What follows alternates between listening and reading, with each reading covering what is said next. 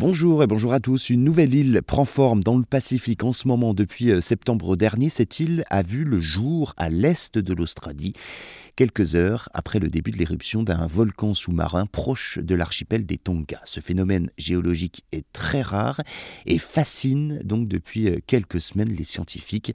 L'île située à l'intersection de trois plaques tectoniques qui se chevauchent lentement, provoquant des séismes sous-marins, elle est passée de 4000 mètres carrés à 24 000 mètres carrés en une semaine.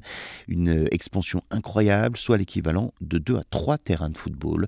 Et ce n'est pas la première fois qu'une île apparaît dans l'océan Pacifique. D'autres îles euh, s'étaient déjà formées au-dessus de ce volcan à cause des éruptions.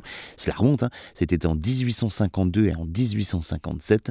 Des petites îles se sont formées après ces deux événements et les éruptions de 1984 et 2006 aussi ont produit des îles éphémères avec euh, des falaises de 50 à 70 mètres de haut tout de même. Un phénomène rare pour les scientifiques, mais n'imaginez pas pouvoir partir un jour donc euh, en vacances sur cette nouvelle île, puisque la NASA explique que ces îles créées par des volcans sous-marins sont souvent éphémères et on ne sait pas combien de temps la dernière année restera émergée.